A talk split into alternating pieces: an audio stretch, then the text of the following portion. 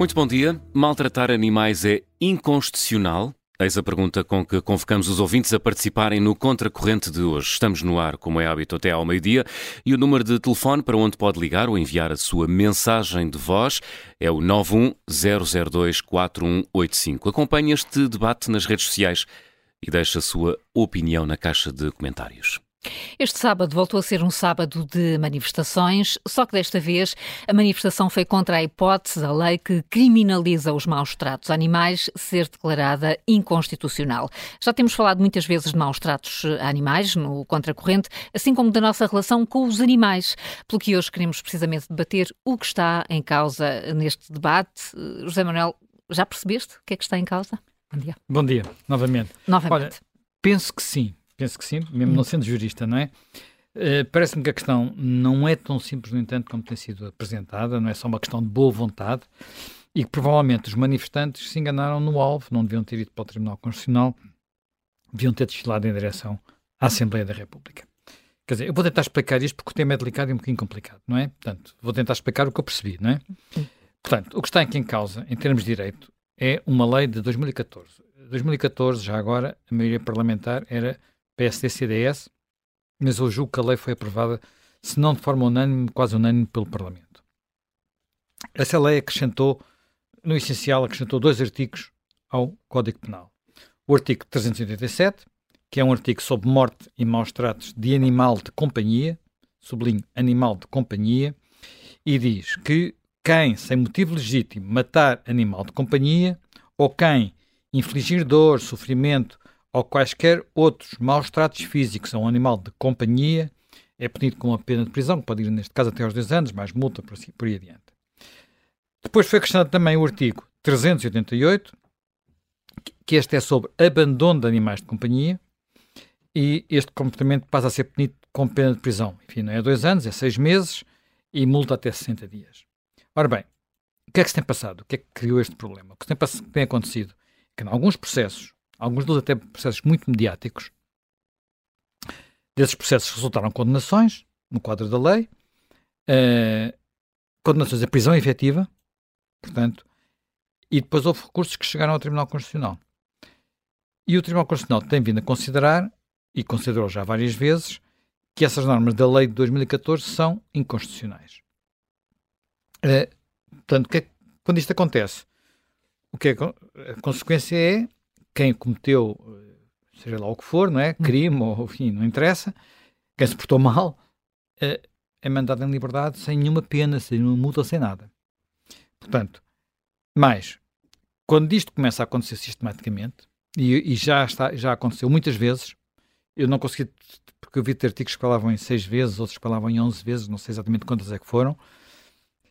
Uh, o melhor é fazer o que o Ministério Público fez, que é pedir a inconstitucionalidade da lei, porque senão o que vai acontecer é o tribunal continuar assim inundado por pedidos que não sempre o mesmo resultado. A anulação. Mas então qual é que é o, o fundamento do Tribunal Constitucional para tomar essas decisões? Não considera que os animais têm direitos? Não, não, creio, não creio que a questão seja os juízes gostarem mais ou menos de animais, uh, porque eles têm tomado essa, essa decisão, até porque o problema não, não reside apenas no, nos maus tratos, quer dizer, nessas definições. O argumento jurídico é o seguinte: a nossa Constituição não protege explicitamente a vida ou o bem-estar dos animais. E, na opinião dos juízes, isto significa que o bem-estar animal não é um bem jurídico. Enfim, não sendo um bem jurídico, não pode então ser protegido por uma norma penal. Por exemplo, eh, se. Eh, porque é que o homicídio é um crime? O homicídio é um crime porque a vida humana é um bem jurídico protegido pela Constituição. Porque é que o roubo é um crime? O roubo é um crime porque há outro bem jurídico tutelado pela Constituição que é o direito à propriedade. No caso dos animais, esse bem jurídico não está, pelo menos não está de forma explícita na, na Constituição. Uh, ele não explicita nem o direito dos animais ou dos animais de companhia à vida, por exemplo. E, quer dizer, eu até devo dizer que até percebo porque é que não o faz, não é? Portanto, porque se fizesse todos os animais que tivessem direito à vida, nós teríamos de ser todos vegan. É. Mas isso, isso é consensual, José Manel? Não, não é. Não, não é desculpa, não é só todos vegan, e as baratas, e as melgas, e, e, e as formigas, e os mosquitos, os ratos, as ratazanas. E por aí adiante. Enfim. É, eu recordo, eh, eh, só não te interrompo mais, mas recordo que em Paris há um movimento de defesa dos ratos e ratazanas e, e que muita agitação faz aos merres daquela cidade porque são contra as campanhas de desratização. E já, já ouvi, também já houve campanhas por causa dos pombos, já houve campanhas por causa do excesso de gaivotas, enfim. Uh, agora, no que diz respeito à questão jurídica e constitucional, a decisão não foi consensual. Na, na secção que, que, que, analisou isso, uh, o assunto dividiu os juízes, portanto, eram cinco juízes, três para um lado, dois para o outro. Mesmo assim, os juízes que. Uh, os conselheiros que divergiram do argumento de não haver a tal proteção jurídica, também concluíram que não existem elementos uh, que, eles chamam de indeterminação dos elementos típicos do crime. Pronto, isto é linguagem um bocado jurídica. Mais recentemente, no entanto, houve um, também um grupo de juristas eh, que veio contestar isso. Eh, portanto, e são, alguns deles são bastante prestigiados, inclusive há um antigo presidente do Tribunal Constitucional, há juízes jubilados, há procuradores, há muita gente. Depois alguns também um bocado ativistas. O argumento deles é que a Constituição não é um catálogo de bens jurídicos e, portanto, estão a acusar o Tribunal de ser muito formalista. Ora bem, eu repito, nestas hum. questões jurídicas sou um amador, mas eu, eu tenho a sensação que provavelmente os juízes do Tribunal Constitucional nesta matéria eh, estão mais próximos de ter razão. Isto porquê? Porque a nossa Constituição uh, é muito detalhada. Muito, muito, muito detalhada. E, uh, ao ser muito detalhada, dá pouca margem de manobra a, a, a interpretações. Portanto, é, é, é, de alguma forma é formalista. Deixa, é formalista. Há constituições que são, são, muito diferentes destas. Por exemplo, a Constituição dos Estados Unidos, que é muito curta, muito, pequena, muito pequena mesmo com todas as emendas, uh, permite que o Supremo Tribunal, que lá é o Tribunal Constitucional, na prática eh, faz as funções do Tribunal Constitucional, vá interpretando a, a, a Constituição. Há várias escolas de interpretação, há, enfim, não vamos entrar por aí. Uhum. É um dado muito interessante, já tenho lido artigos interessantes sobre isso. Mas uma das coisas que esta forma de funcionar permite é que os juízes vão percebendo a evolução do sentir da sociedade e, portanto, vão adaptando a lei a essa, esse sentimento. Portanto, o espírito da lei. O espírito da lei, o espírito, o espírito portanto, há, há quem ache que se tenha que se ater mais ao espírito da Constituição e outros que, que se tem que ater mais à letra da Constituição. Portanto, há as duas escolas na, na, na, no, no, no, Supremo Tribunal. Isto é muito complicado e, e, não é para mim, devo dizer, porque isto é muito, muito para, para são outra, outra, outra pedalada, digamos assim, não é para mim. Seja lá como for, nestes, portanto, há outro país também, esse aí nem tem Constituição escrita, que é o Reino Unido, que tem uma, uma coisa que eles chamam de Constituição, mas que não, não equivale às nossas Constituições, e eles até estão a pensar se devem fazer ou não devem fazer uma, aí claramente a jurisprudência é feita pelos tribunais. Os tribunais vão decidindo uh, em, em, função dos casos. O nosso regime é muito diferente e a nossa tradição é muito diferente. Como a nossa, a nossa Constituição é muito mais formalista, muito mais detalhada, uh, é provavelmente mais parecida com outras constituições, de, de, eu diria, continentais, referindo aqui à Europa, provavelmente é necessário fazer aquilo que fizeram na Alemanha ou que fizeram na Itália, que é constitucionalizar como bem jurídico os direitos dos animais. E, e, portanto, achas que em Portugal deve ser essa a solução? Bem, pelo que estive a ler, uh, há propostas para introduzir os, os, direitos dos animais na atual, no atual processo de revisão constitucional. Nós estamos, temos um processo em curso. Mas não é seguro que essas alterações sejam aprovadas. E eu digo isto porquê? Porque havia, na primeira proposta do PSD, enfim, naquela que se falava no tempo do Rui Rio, estava previsto isso. Na proposta que o PSD entregou agora, não está previsto. E se o PSD não estiver de acordo, não, há, não se introduz nada, não é? Porque é preciso o acordo do PSD para haver os dois terços. Mas agora deixe-me só fazer aqui um pequeno parênteses. Eu, entretanto, ontem estive a ver com um bocadinho mais detalhe dois projetos que me interessaram mais pelo, por causa do assunto. Um, uh, o PS, que é o maior partido, não é? Não consegue fazer a revisão constitucional, mas é o maior partido. E o do PAN, claro, que é o partido que tem estas preocupações. Eu devo dizer-te que, bem, o do PAN, o número de vezes que aparece a palavra animais ou animal é alucinante. E eles vão ao ponto de querer constitucionalizar o dever das autarquias prestarem cuidados de saúde médico-veterinários. isto estar na Constituição. Portanto, uh, enfim, nós podemos achar que é um bom objetivo político, mas por isto uma Constituição é, é uma coisa que fica lá para sempre, não é? O projeto do PS, no que toca aos animais, devo dizer que é bastante mais sensato, não entra por esses caminhos, Pá, mas depois eu não me tinha percebido disso, confesso. Tem uma quantidade de coisas, tem uma quantidade de normas novas, sobretudo no que, no que diz respeito na área do direito do trabalho e na redução dos direitos de propriedade. Quer dizer, eh, que eu fiquei um bocadinho apavorado, quer dizer, sobretudo porque aquilo significa do Estado em que ideologicamente está neste momento o Partido Socialista. Portanto, o Partido Socialista quer constitucionalizar coisas como há direito de propriedade sem. Sim. Mas atenção, tem que ser limitado pelos direitos sociais. Há direito de. de uh, os trabalhadores passam a ter. passa a ser constitucional, está na Constituição, que se deve legislar para os órgãos sociais das empresas terem representantes dos trabalhadores. Estamos a falar das administrações. Portanto, há países onde isso resulta de um consenso social, como é o caso da Alemanha e acontece em certas empresas. Agora, não é a nossa tradição, não é o nosso consenso social e isto não se resolve com a Constituição, mas isso é outra discussão. Uhum. Portanto, eh, poderíamos que teremos ir de certeza. Faremos com... de certeza um dia destes. Podemos agora ao tema da, da, ao tema da, dos, dos animais, animais, digamos assim. Como disse, esse é um dos caminhos, portanto, introduzir uma norma na Constituição, uh, mas eu já falei melhor disso, acho que é, tem que ser feito com muito cuidado, muito cuidado mesmo, para não pormos lá coisas que depois nos arrependamos.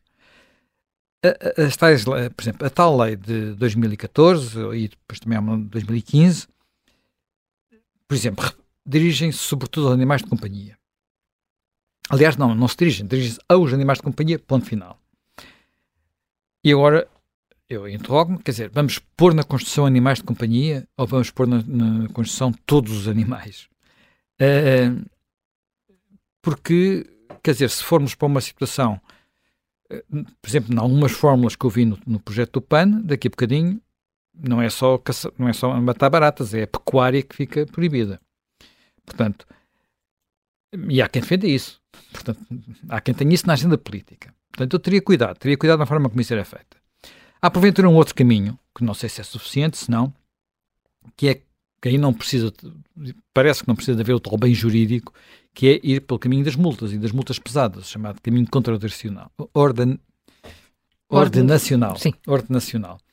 E, em vez de, portanto, ir pela criminalização pura e dura, por ver penas de prisão. Portanto, eh, eu diria que no limite, multas, um regime eficiente com multas muito pesadas era capaz de até ter mais eficiência do que processos criminais com a justiça hum. que nós temos, não é? Eh, mas não achas, não achas que isso também pode ser insuficiente e que não vai enviar um sinal errado à sociedade? Olha, pode, pode ser isso, não é? Não, não defendo, quer dizer, é, é necessário dar, dar, todos os sinais de que crueldade para com os animais é, é, é má, hum. ponto final parágrafo, mas também me preocupam outros sinais que são enviados à sociedade e que eu às vezes vejo, uh, ainda ontem vi num canal de televisão, que é o animal de companhia é quase como se fosse é família. É família e, portanto, é como se fosse um filho. Quer dizer, eu percebo que sentimentalmente nós tínhamos grande, uh, e eu, eu, sei do que estou a falar, uh, muito apreço aos animais de companhia. Agora, não devemos misturar as coisas, não é? Porque uh, nós somos um país, somos um país em, cada vez mais constituído por pessoas que vivem sozinhas. Portanto, sabemos que o número de pessoas que vivem sozinhas, no último censo, é já, eu diria, preocupante. E, e, e é sobretudo também constituído por pessoas que vivem assim nas cidades. Agora, nós não estamos só a falar para essas pessoas. Nós estamos a falar uh, para todo o país, estamos a falar para o país inteiro, portanto, e, e eu diria assim, exemplo, todos os cães, todos os cães, vamos só falar dos cães, coisa fácil. Com a lei de 2014, todos os cães estão protegidos? O que é que dirias? Dirias que sim. Sim, não. animais de companhia. Uh, se, mas se o cão for. Uh, bem, primeiro, animais de companhia. O que é que é um animal de companhia? Eu conheci, conheci uma pessoa com quem me dei muito bem que tinha cobras uhum. em casa. Conheci uma outra que tinha uma cabra. Em casa? Em casa. Parece que ruía as coisas, mas ela me assim não. cabra. Agora há esta moda dos porcos vietnamitas. Portanto, uh... eu, lamento informar, mas as cobras são dos mais sossegados animais de companhia que alguém pode ter. Uh, é, eu, eu, talvez conhecêssemos os dois a mesma pessoa. Quando a cobra caiu pela janela é abaixo e saltou por causa do estendal para a casa da vizinha de um dado baixo, é que houve um pequeno problema no condomínio. Não sei, este era um homem da rádio. Não sei se era. Trabalhava foi. numa outra rádio. Foi um, durante muitos anos não, um, não. Homem, um homem da rádio e era, era bastante mais velho. do que não, uma... este não. Tinha cinco. Hum? Tinha cinco. Mas este, tinha este, este tinha quase um jardim zoológico em casa. Sim. Este tinha quase um jardim zoológico. Eu não sei quantas, quantas, quantas, o que é que ele tinha em casa, mas muitos animais. Enfim. E morava num apartamento em Lisboa. Exatamente, este também. E portanto, é... eram animais de companhia. Eram animais de companhia. E depois, e depois, por exemplo, os cães. Os cães. Há cães de guarda. Para, em princípio, não são animais de companhia. Os cães pastores também não. De, de trabalho. Os cães de caça. Os cães de caça às vezes é, é, porque às vezes o cão de caça também tem cão de caça. Mas há cães de caça que estão só para a caça. E que às vezes são transportados para a caça dentro de uns, uns caixotes que a gente vê nas estradas. Sim. Será que isso são maus tratos? Quer dizer, portanto, ora bem, aparentemente este, este, estes cães não são animais de companhia, o que quer dizer que não estão abrangidos pela lei. Não sei se as pessoas têm consciência disso. Os cavalos. Os cavalos é uma das coisas que, que se fala mais. Os cavalos também não estão abrangidos pela lei, aliás, muitos ativistas, muitos ativistas, nomeadamente os radicais do IRA, é dirigido precisamente contra, contra proprietários de cavalos. Uhum. Nem sempre as coisas correm bem. Nós uma vez fizemos aqui uma reportagem em que uhum. eles tentavam salvar um cavalo e o cavalo não quis, não quis ser salvo, foi uma chatice. Bom, mas imagino que o PAN queira mudar isto tudo agora. Não, o PAN, o PAN quer mudar tudo, quer criminalizar tudo no limite. Uh, portanto, no, o PAN coloca praticamente os animais ao mesmo nível dos seres humanos, uh, porque tem aquele discurso que eu, eu sei que, que é o discurso dos seres sencientes, cientificamente não está errado, mas temos que ver o que é que isso significa. Uh, porque, apesar de tudo, não é a mesma coisa que seres humanos. Eu tenho a sensação que nisto, no limite, também há muita sensibilidade, que é quase só, que, chamo, que aquilo que às vezes digo que é urbanita. Pessoas que vivem nas cidades e muita incapacidade de perceber o que se passa, o que passa no resto do país, não é? Como sabes, eu tenho imensa eh, sensibilidade para todos os, os animais, as pessoas que vivem sozinhas, precisam de companhia, quer dizer, eh, e percebo muito bem isso. Preciso, percebo muito bem isso. Eu vou muitas, quer dizer, como sabes, tenho, anima, tenho cães, vou aos veterinários, cruzo-me lá com essas pessoas e percebo o tipo de relação que têm, portanto, não, é, não, porque há uma situação às vezes de aflição, do animal está doente e percebe-se bem aí qual é o tipo de relação que existe. Portanto, agora, quando olho para isso, também tenho que olhar, não posso olhar só para o problema dos animais de companhia, tenho que olhar para outro problema, que é essa solidão, em muitos aspectos, pode ser um sintoma de doença social. Uh, atenção, portanto, há pessoas que escolhem viver sozinhas, mas há outras que vivem sozinhas por fatalidade. E às vezes, se calhar, em números que nós nem, nem, nem, nem ou por maldade, ou por maldade também. Também há crueldade não é só contra os animais, também às vezes é contra os humanos. Agora, Há outra coisa que eu também gostava de dizer, e, deixo, isto se calhar vai irritar algumas pessoas, que é um cão ficar fechado num andar uh, a maior parte do tempo, enquanto o dono vai trabalhar, que acontece basicamente nas cidades, a não ser que a pessoa esteja reformada ou, ou haja sempre gente em casa, que não acontece muitas vezes, é colocar, a maior parte das vezes, esse animal num stress permanente. Há estudos sobre isso. Há, há estudos em que puseram câmaras dentro das casas para ver o que é que acontecia, qual era o comportamento dos animais quando os donos saíam, e percebia-se que o stress era imenso. Os donos não dão por isso, porque no momento em que regressam a casa, o cão vem a saltar, a abanar o rabo, saltam-nos para o colo. Portanto, acham que está tudo bem, está feliz. Não está. Não está. Não, é, não, a maior parte das vezes não está. Portanto, uh, uh, a gente sabe como é que é. Aquilo que não vemos não, temos, não, uhum. não existe, não é? Agora, quando chegamos àquele ponto, uh, chegamos a um ponto em que os valores chegam, ficam um bocadinho invertidos, porque começamos a ter preocupações com os animais que nos levam para um, um animalismo, que um termo que eu também gosto de usar, quase fanático. Uh, e é isso que faz com que não se, esse, só ver o mundo urbano faz com que se tenham feito leis mal feitas, que, em alguns casos, fizeram piorar a situação. E tu já aqui falaste muitas vezes, eh, por exemplo, do, do problema dos animais abandonados. Sim, já agora vou, enfim, já falei disso, não vou repetir histórias, eu contei aqui histórias que se passaram comigo. Portanto, eu tenho, só para que não haja dúvidas, eu tenho seis cães. Não é um, nem dois, nem três, seis. Mas eu vivo numa quinta. Portanto, tem, eles têm muito espaço para correr, não sempre para entrar e sair de casa, estão à vontade. Às vezes demais, acho eu. Aliás, as pessoas sabem porque nós, toda a gente sabe, nós, toda a gente sabe, mas às vezes entram aqui no programa, entram aqui no programa nessas alturas. Cada um deles, acho que até já distinguimos o, o latido de cada um deles. Pois.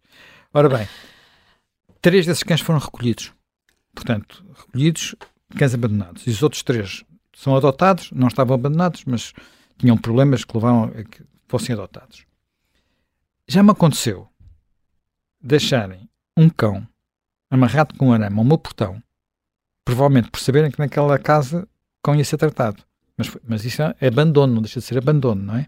Portanto, uh, eu, por exemplo, que ando com os cães pela, livres, uh, portanto, pelos sítios onde eles podem andar livres, há muitos sítios onde não vou, onde eles não podem andar livres, naturalmente.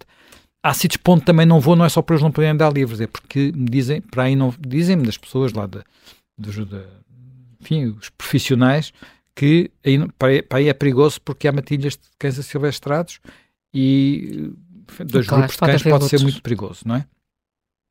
Ora bem, e eu, atenção, matilhas de cães silvestrados, eu não vivo no interior do país, numa montanha, numa aldeia abandonada, eu vivo aqui ao lado de Lisboa, não é? Portanto, não é bem... ao lado de Lisboa, pronto. Ora bem, Quantos cães, sabes quantos cães é que foram recolhidos pelas autoridades nos últimos anos? Os números são muito impressionantes. Então. 2017, 41 mil. 2018, quase 32 mil. 2019, os mesmos 32 mil. 2020, 31.300. Portanto, o que é que isto significa? Sempre mais de 30 mil por ano, sempre mais de 30 mil por ano, o que isto dá 90 cães, 90 animais. Portanto, não são só cães. 90 animais recolhidos 90 mil. todos os dias. Ah, 90, 90 animais recolhidos, 90 Todos por dia. São 90 por dia. Sim. 90 por dia. Portanto, uh, bem, alguns são animais perdidos, de onde desaparecem, mas a maioria são mesmo, são mesmo abandonados, não é? Portanto, eh, eu li uma entrevista com a provedora dos animais e ela estima que nos centros de recolha, portanto, centros de recolha é um, é termo muito, muito fofinho, mas basicamente são canis, não é? Uh, canis municipais, associações zoófilas, eu já visitei alguns são, alguns são inacreditáveis, mas que aí viverão cerca de 50 mil, estarão neste momento cerca de 50 mil animais. Eu acho este número muito, muito, muito grande. A maior parte desses canis, sobretudo os canis públicos ou associativos, não têm capacidade para recolher mais. Uh, agora a lei não permite a eutanásia. Portanto, a não, a não ser de animais muito doentes. E há muitos locais que são um verdadeiro horror. Quer dizer, eu já me aconteceu encontrar um animal abandonado. Por acaso tinha dono, o dono apareceu no dia seguinte. E quando liguei para o canil, disseram-me: não pegue nele, porque se pegar nele, já não vamos buscá-lo. Mas ele está na estrada, pode ser atropelado. Não pegue nele. Porque se pegar nele, fica responsável por ele e a gente já não o recolhe. Portanto, Portanto, não podem ser entregues por particulares. Ou eles os recolhem. Ou eles os recolhem, ou então a pessoa tem que ficar com eles. Portanto, Uh, por acaso, no dia seguinte, apareceu o dono, era um cão perdido. Portanto, correu tudo bem. Aquilo que se passou em Santo Tirso, em que morreram, morreram muitos cães num, num, incêndio, era um destes centros de recolha. Quer dizer, eu não. Enfim, aquilo depois houve ali muita emoção e muito, muitos, muitos problemas. Aquilo provavelmente era alguém que não tinha, claramente não tinha condições para ter aqueles animais lá todos, uh, mas não estava ali porque ela fosse cruel ou quisesse fazer crueldade aos animais. Era um centro onde os animais iam parar, não é?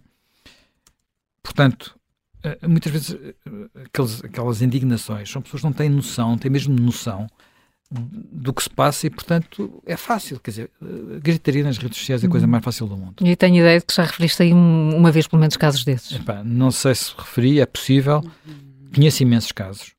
Uh, alguns até se passaram comigo e com pessoas de, das minhas relações. Nesse caso, casos em pessoas, pessoas que foram ameaçadas fisicamente, fisicamente, uh, dizendo com gente, sabemos onde é que mora, portanto vamos aí.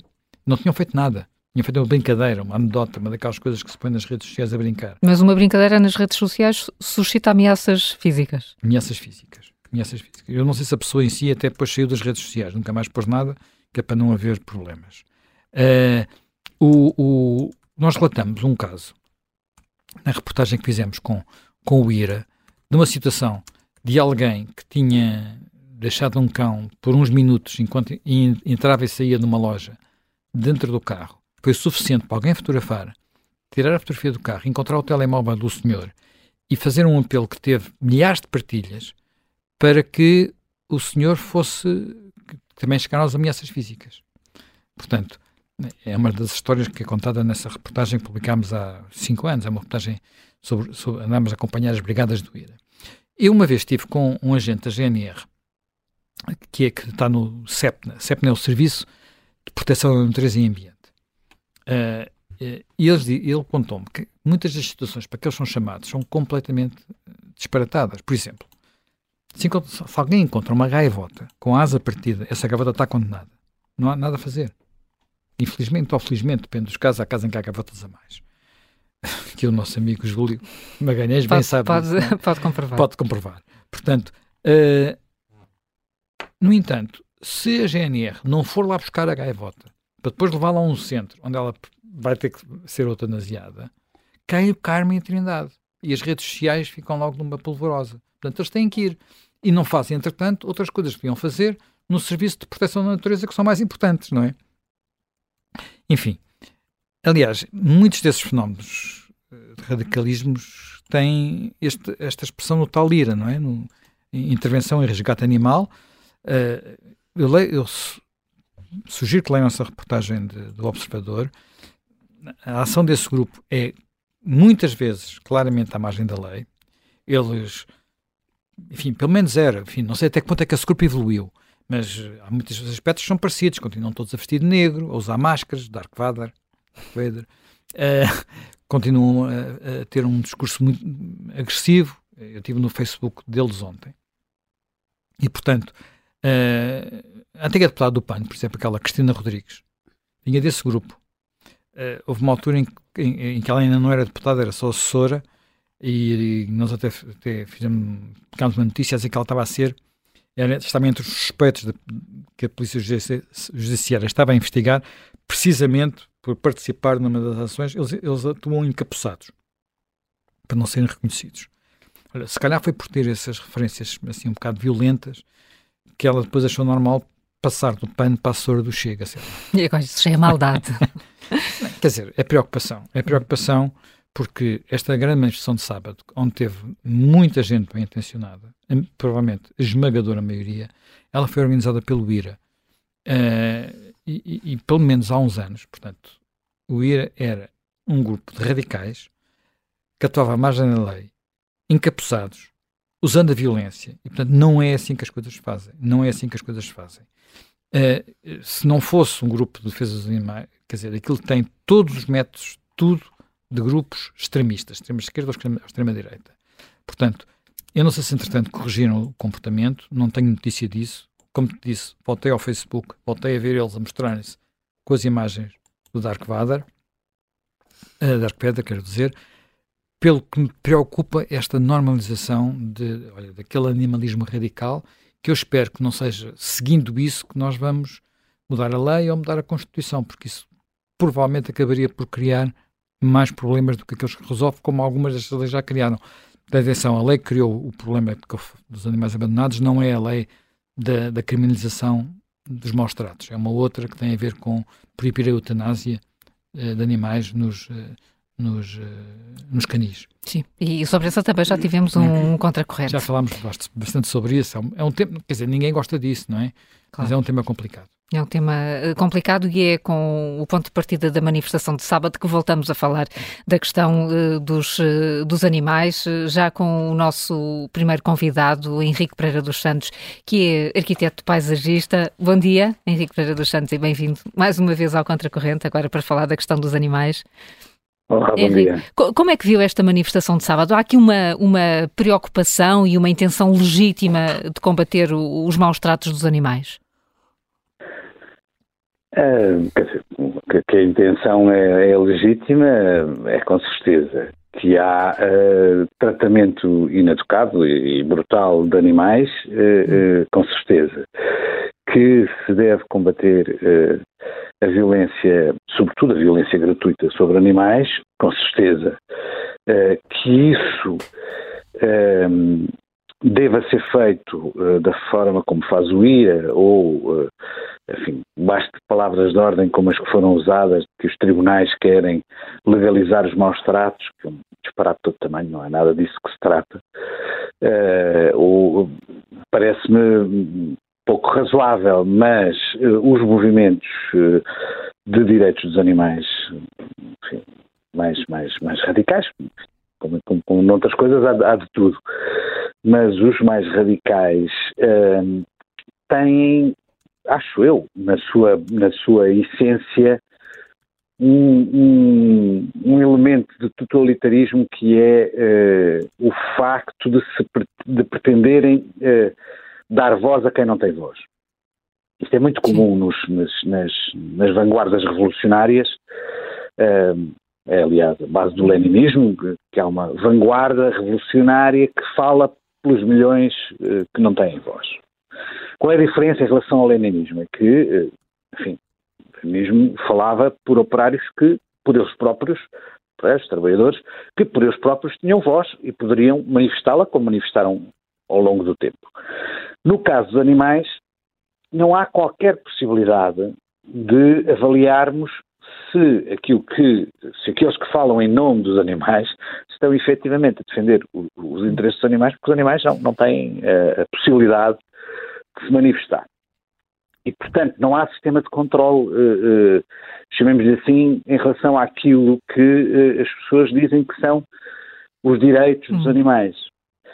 há uma discussão, aliás, interessante, que é de saber se manter animais domésticos em casa horas e horas fechados eh, à disponibilidade dos seus tutores, para quem queira ser mais politicamente correto, ou dos seus donos, é ou não maus tratos. Eh, há, há, quem defenda, há grupos mais radicais que defendam que, que é assim, que isso, que isso, que isso não, eh, eh, impedir eh, o desenvolvimento da, da, integral da, do animal, incluindo a reprodução, incluindo a liberdade de fazer isto, aquilo e aquilo outro, como nós fazemos com os nossos animais domésticos, cães, gatos, etc., para alguns destes grupos é completamente inaceitável. No entanto, para a esmagadora maioria das pessoas que estavam naquela manifestação, eu não tenho a menor dúvida de que sentem que estão a tratar bem os seus animais, que, estão, que dão tudo o que podem aos seus animais, penso que parecem como de costumes cartazes, ou pelo menos as pessoas, declarações de pessoas a dizer que os animais merecem tudo e que são da sua família, etc. É o que eu compreendo, eh, mas, na verdade, não há autonomia no, no desenvolvimento, no, como, como, existe nos animais selvagens que fazem entendem. Estão totalmente dependentes da vontade dos seus donos, incluindo uh, uh, uh, na, na, parte da liberdade de circulação, de poder andar a coisa, e ficam muitas vezes sozinhos, horas e horas. Claro, e, e, então a questão, é, a questão neste momento é quem determina o que é que são maus tratos e já agora o que é que são animais de estimação e o que é que não são. Pois, esse problema é sempre muito complicado porque uh, uh, ninguém, ninguém, quase que se podia dizer em relação aos animais aquilo que o Descartes dizia de bom senso. Toda a gente acha que, que, tem muito bom senso e ninguém reclama mais bom senso. Os outros é que têm falta de senso, não é? E aqui é um bocadinho a mesma coisa. Toda a gente acha que tratam bem os seus animais, os outros é que tratam mal. Uh, toda a gente, enfim, tirando meia dúzia de, de, de enfim, de donos brutais que sabem muito bem que, que, que, tratam mal os seus animais. Mas de resto, se for falar com criadores de gado, se for falar com criadores de galinhas, se for, é, é, mais os de gato que os de galinhas, na verdade, também depois há aí uma hierarquia das espécies. Mas enfim, mas se for falar com qualquer criador, mesmo de, de criação intensiva, ele dirá que trata muito bem os seus animais tal como os donos dos animais domésticos tratam muito bem os seus animais. Há aí, de facto, uma, uma, uma dificuldade em definir isso tudo. Uh, e, portanto, há, e, e, ao mesmo tempo há uma dificuldade de atribuir direitos a quem não tem deveres. É, é, um, é, um, é, uma dificuldade real de, de, de, que, que, que nós temos. E, portanto, passar do princípio de que nós temos obrigações para com os animais, e, portanto, temos obrigações de compaixão, de tratamento de, eh, de bom tratamento, de lhes dar, eh, na medida possível, as condições para eles poderem desenvolver-se enquanto, enquanto indivíduos. Eh, isto é uma coisa. Quando passamos daí a linha para dizer não, não, está, não sou eu que que, que, devo, que devo ter, que tenho obrigações, são os animais que têm direitos, nós cruzamos uma linha que não sabemos muito bem eh, tratar do ponto de vista do direito, do ponto de vista da relação de uns com os outros, porque, eh, evidentemente, um indivíduo que vê não sei quantos pombos a dedicar as suas batatas fritas num, numa esplanada não tem a mesma uh, empatia com essas pombas do que a pessoa que vai para lá e que não é afetada por, por isso. Ou com, ou com a melga. Ou com a melga, eh, exato. E, portanto, tra transportamos para, para nós uma discussão que ela própria é difícil, que é de uhum. saber quais são os limites. Uh, eu posso ter um rebanho de cabras e pastoreá-las para garantir que não há incêndios e, portanto, não morrem muitos outros animais, ou pelo menos que os incêndios têm uma dimensão que não é aquela que não sei quê, ou não, pelo contrário, não posso fazer isso porque eu não tenho o direito de andar, a, de andar a explorar as cabras. Mas tenho o direito de explorar as cabras, tenho o direito de explorar as cabras em pastoreio extensivo, onde elas saem todos os dias, vão dar uma volta, ou posso tê-las em estábulos. Mas se tenho estábulos, pode ser em, em, em, em espaços maiores ou menores. Nós transportamos tudo isso, cada uma destas perguntas vai tornando mais complexo aquilo que está bem, não, então não podemos fazer nada disso. Então significa que não, não vamos eh, ter carne para consumir ou que vamos ter carne só muito cara porque é só consumida em. Eh, porque só pode ser produzida em condições que a tornam muito cara e, portanto, os pobres não têm direito a carne, os ricos têm direito a carne. Há uma série de questões que estão completamente ausentes da discussão nesse tipo de manifestações e muito menos ausentes na, na, na atuação do IRA porque, como em todos os populismos, e eu acho que é, é claramente uma, uma, tendência populista, o que se faz é pegar em problemas complexos, reduzi-lo a, a, duas ou três questões que se consideram chave e depois ter soluções simples para problemas complexos. Quando este problema do tratamento dos animais é um problema realmente complexo. Uh, uh, e eu acho muito perigoso que nós o entreguemos, digamos, aos defensores dos animais. Uh, defensores dos animais, sobretudo, na, na verdade, tirando uma minoria. mas, enfim, há aqueles que se reclamam de, desse, de, dessa defesa. E, na verdade, uma boa parte das, das palavras de ordem dos cartazes que se viam nesta manifestação revelam uma incompreensão total sobre os mecanismos normais do Estado de Direito. O Tribunal Constitucional fez não foi legalizar, nem pretender legalizar os maus tratos. O Tribunal Constitucional disse foi: na, para haver um crime, tem que haver violação de um direito. Este direito não está na Constituição, não é possível haver crime. Se querem pôr o direito na Constituição, ponham o direito na Constituição e a seguir, a partir daí, é possível, um, é possível definir como crime. É, isso, é, um processo normal. No, no, isso parece-lhe razoável por toda a complexidade que, que o Henrique Pereira dos Santos está aqui a, a, a, tentar colocar sobre a mesa. Esta matéria é legislável? Não, claro que é legislável, como todas as matérias. Hum. Quer dizer, Mas é complicado. Já, já explicou que, é que, as fronteiras, que as fronteiras são muito complicadas, não é? Sim, está bem, mas hum. quer dizer, se, se, se, a educação das crianças ou o casamento as relações entre as pessoas são legisláveis, que obviamente, que são muito mais complexas, obviamente, hum. ou a erradicação da pobreza, claro que isto também é legislável. Eh, como todas as legislações, são produto de uma sociedade e são produto de um relativo consenso num determinado momento. É verdade que no momento em que foi feita a Constituição, ninguém se lembraria de ter lá um direito que permitisse a criminalização dos maus tratos dos animais. Eu não sei se é uma boa ou má solução, porque não pensei o suficiente sobre o assunto, continuo a achar que é difícil que os animais tenham direitos, mas independente disso, eh, na, altura em que a Constituição foi feita, isso uh, não era claramente uma preocupação social. Hoje é uma preocupação social, independentemente de ser maioritária ou minoritária, não sei o quê, claro que é uma preocupação social. E claro que é uma questão que está mais em cima da mesa. O que não podemos é, por causa dessa questão uh, real que é preciso trabalhar de uma forma ou de outra, pormos de lado os mecanismos do Estado de Direito Pois se a Constituição diz não há crime sem violação de direito, de, de um direito consagrado constitucionalmente, quer dizer, não vamos agora andar a torcer esta regra porque esta regra é boa.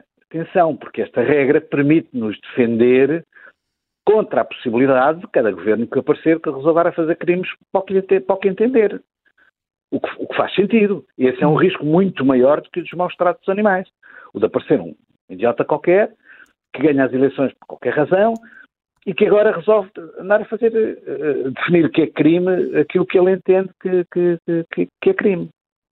Esse risco é muito maior que o risco dos maus tratos dos animais. Portanto, não podemos, porque temos um problema com, com o mau trato dos animais, deixar de lado regras que são boas regras em si mesmo, regras gerais que são boas regras em si mesmo. Só há crimes quando a Constituição, eh, quando há violação de um direito consagrado constitucionalmente. Hum. E porquê é que isto é assim? Porque uh, a Constituição exige dois terços dos votos, significa que há um consenso social suficiente eu até acho que há um consenso social suficiente para encontrar uma norma constitucional que, de alguma maneira, dê, dê, volta a, a, a, isso. Eh, porque hoje não é aceitável, eh, de facto, a violência gratuita sobre os animais. Isso é, é uma esmagadora maioria social. Portanto, há, há, há matéria para fazer isso. O que não se pode é esquecer o resto das coisas. Não se pode pegar num problema, por mais, uh, por mais que ele me toque, e transformá-lo no único problema da sociedade e, portanto, todas as regras da sociedade se fazem em função daquele problema. Isso é que não faz sentido. E, e hum. portanto, obviamente precisamos de legislar melhor. É possível que, de facto, a lei seja inconstitucional, não sei, o Tribunal Constitucional diz que é, eu não vou discutir isso, evidentemente, nem sequer sou jurista. Uh, provavelmente temos que encontrar soluções legais, mas não podemos uh, fazê-lo partindo de pressupostos de que o Tribunal Constitucional quer legalizar os maus tratos. Isso é um disparate sem pés nem cabeça e estava num dos grandes cartazes, numa das grandes faixas dessa manifestação. Não podemos pôr a discussão de tal maneira que ela se torne, que a discussão deixe de ser racional, deixe de ser razoável.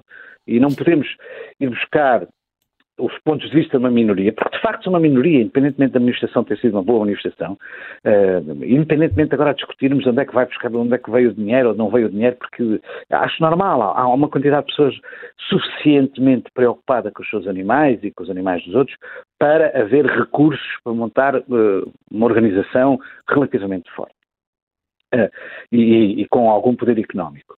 Mas não podemos aceder a isso sem pesar o outro lado da balança, quer saber o que é que estamos a fazer. Porque, efetivamente, há uma dificuldade intrínseca que é a atribuição de direitos a quem não tem deveres. Isso a mim parece uma dificuldade intrínseca. Eu não sei resolver. Hum. Não, não, Estamos... não, não, Diga, diga. Era, é, é, é mesmo esta a conclusão depois de o ouvir, Henrique, é que uh, há, aqui uma, uh, há aqui um caldo que vai ser preciso, de facto, conseguir encontrar uma, uma solução e ela é complexa, isso ficou claríssimo nas, nas questões e nos exemplos que nos deixou. Muito obrigada, Henrique Pereira dos Santos, é um ótimo Obrigado, ponto de partida. E o que sabemos é que no sábado milhares de pessoas saíram à rua, precisamente por causa do risco uh, de os maus tratos dos animais deixarem de ser criminalizados. Helena Matos, também te parece que o destino dessa manifestação deveria ser a Assembleia da República e não o Tribunal Constitucional? Não, eu tenho uma dúvida. Então. Imaginem que um de nós convocava uma manifestação contra os maus tratos aos velhos nos lares. Quantos é que lá estavam? Não sei. Não sei. Há alguns ouvintes a, a sublinhar essa mesma ideia nas redes sociais, penso Helena. Que, penso que estariam para aí os organizadores e pouco mais.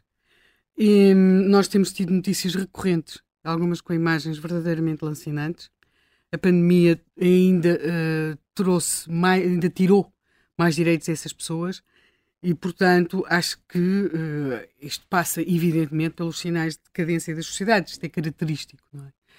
E de totalitarismo das sociedades.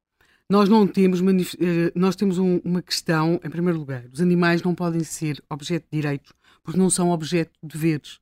Se um animal me matar, ele não pode ser julgado, não deve ser julgado e não, e não tem de cumprir pena alguma por me matar. É, é, é, se um leão me atacar, não se pode fazer mal ao leão porque me atacou. Quer dizer, provavelmente eu é que entrei no habitat do leão. Ao contrário do que pensam muitas pessoas, e ainda esta semana, este fim de semana exatamente, uh, via no telemóvel, as pessoas estavam muito encantadas com as pessoas que estavam uh, a brincar com os ursos. Os ursos eram muito grandes e brincavam com os ursos. Isto é terrível, porque. Uh, não é bom para os ursos, de modo algum. Uh, o, o, o, que se espera dos ursos não é que brinquem com as pessoas, é que possam viver nos seus habitats em paz e sossego e sem contacto com os humanos.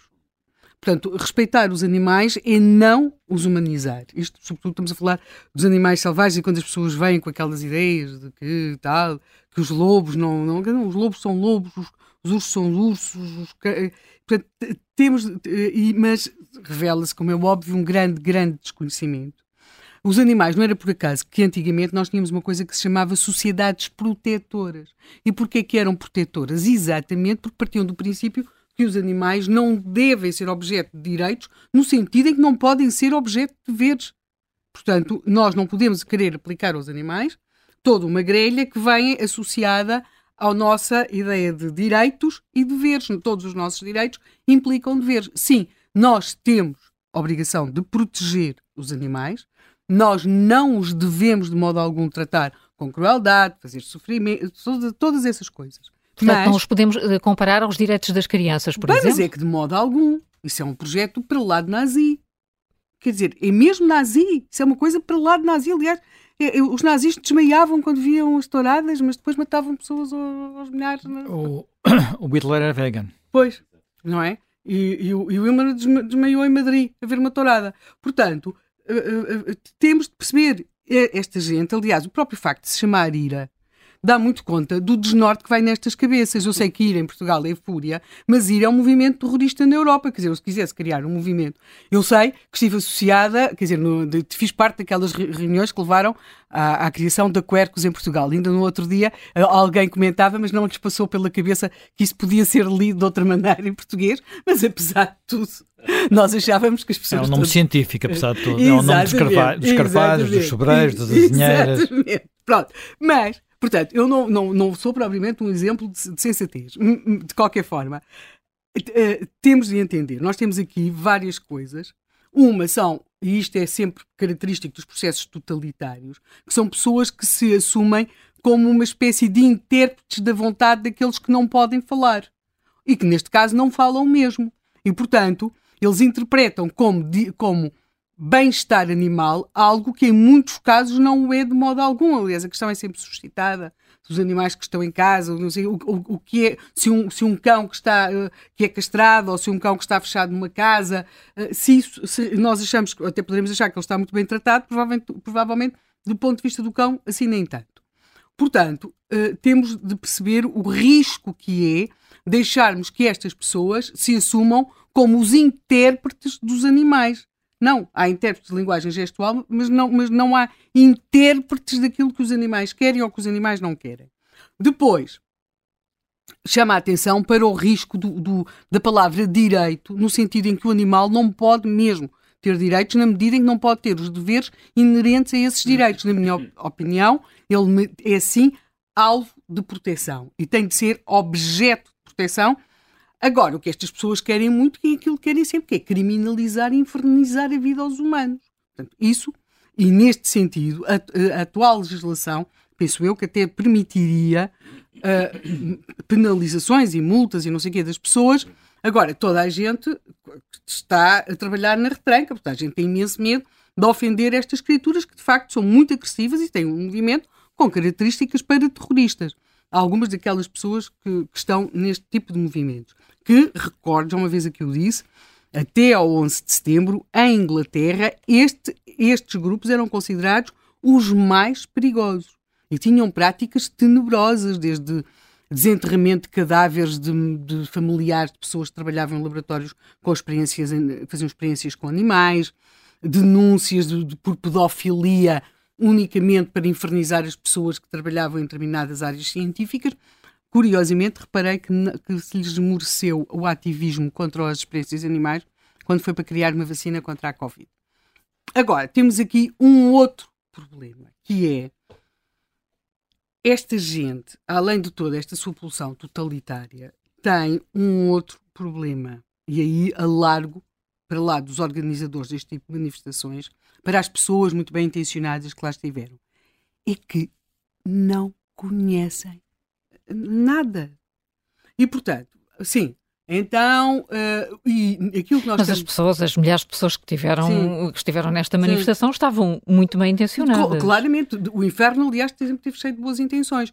E o mundo rural, neste momento, e a exploração agropecuária, está a sofrer um, uma intervenção legislativa na União Europeia e não só, muito a reboque de legislação que é protegida, que é produzida por pessoas com uma formação urbana, uma vida urbana, e que não conhecem mais nada além daqueles parques onde levam os filhos a passear de recriação da natureza, têm uma visão da natureza que devem achar que é as quintas da Lego e, e dos pinipons, e depois produzem legislação, por exemplo, em Espanha, neste momento, um dos problemas da lei do bem-estar animal é que os rebanhos, os rebanhos admite-se que os rebanhos andam nos montes. E ainda se admite que pode haver criação de animais, portanto, imaginemos as ovelhas. Não será tanto nos montes, será mais nas planícies. Mas as ovelhas, nem sempre, os rebanhos de, de ovelhas, nem sempre recolhem ao, aos estábulos, eles podem ficar uh, no campo. Mas o cão que as acompanha, segundo a lei do bem-estar animal, e é isso que está muito em discussão neste momento, as Unidas Podemos pretendem que os cães venham dormir à casota.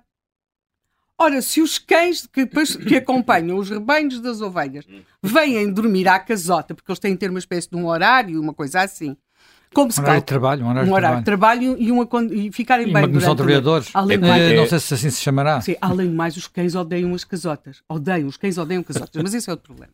Uh, eu tenho um eu nunca consegui que nenhum dos meus entrasse na, eu na tenho um familiar meu, um familiar meu, pessoa distinta em várias áreas de estudo, que me disse: Olha, que eu até meti dentro da casota e ladrei para lhe mostrar como é que se entrava lá para dentro. Como é que uma pessoa que, apesar de tudo, é pensada e, e, e puxada do cérebro, acabou nesta triste figura e ladrou lá. Claro que o cão nunca entrou dentro da casota.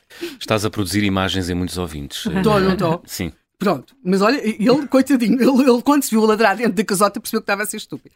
E, então, vamos ver, vamos perceber uma coisa. Isto não faz sentido algum, não é? Porque como vocês calculam, as ovelhas acabavam comidas ou pelos cães asilvestrados, ou por lobos, ou por, pronto, e atacadas e não sei o quê. Portanto, aquilo que nós temos aqui em França, por exemplo, neste momento, uh, e uh, sabemos que uma agricultura é muito importante em França, fala-se, e há já mesmo questões sociais e, e associa, associadas Há, quer dizer, há muita gente a pensar em abandonar as suas produções agrícolas e as suas produções da agropecuária, porque de facto, quando vêm chegar os inspectores, quer dizer, não, não é possível adequar a realidade àquele tipo de legislação feita, desculpem, mas o modelo é a quinta da lega e de espinipós que nós fazemos para os nossos filhos. Não, isto não existe. Há, há uma, uma, uma ignorância sobre este mundo, sobre o mundo rural, sobre o mundo da agropecuária, que é francamente totalitária. Quer dizer, e neste momento, este setor, tal como nós desindustrializamos, e quando chegou a Covid ficámos horrorizados porque descobrimos que não fazíamos material hospitalar, não produzíamos medicamentos, nós, a seguir à desindustrialização, podemos estar a caminhar à conta deste tipo de legislação e de ambiente, a caminhar também para uma. Uh, uh, por desagricultarizar a sociedade e deixarmos de ter produção agropecuária, o que não deixará de ser uma triste ironia, porque para além de perdermos ainda mais eh, estas valências, estamos a ir buscar depois os alimentos e os animais a países onde não se protege nada disto. Foi o que aconteceu com a indústria. Nós acabamos a comprar produtos industriais a países que não respeitam nem normas ambientais, nem normas laborais, nem direitos humanos. E neste momento, sobretudo na, na, na agropecuária, nós poderemos estar a levar ao fim de um setor ou a condicionar muito um setor, no qual o caso português até tem vantagens e tudo isso, porque na realidade as pessoas não conseguem.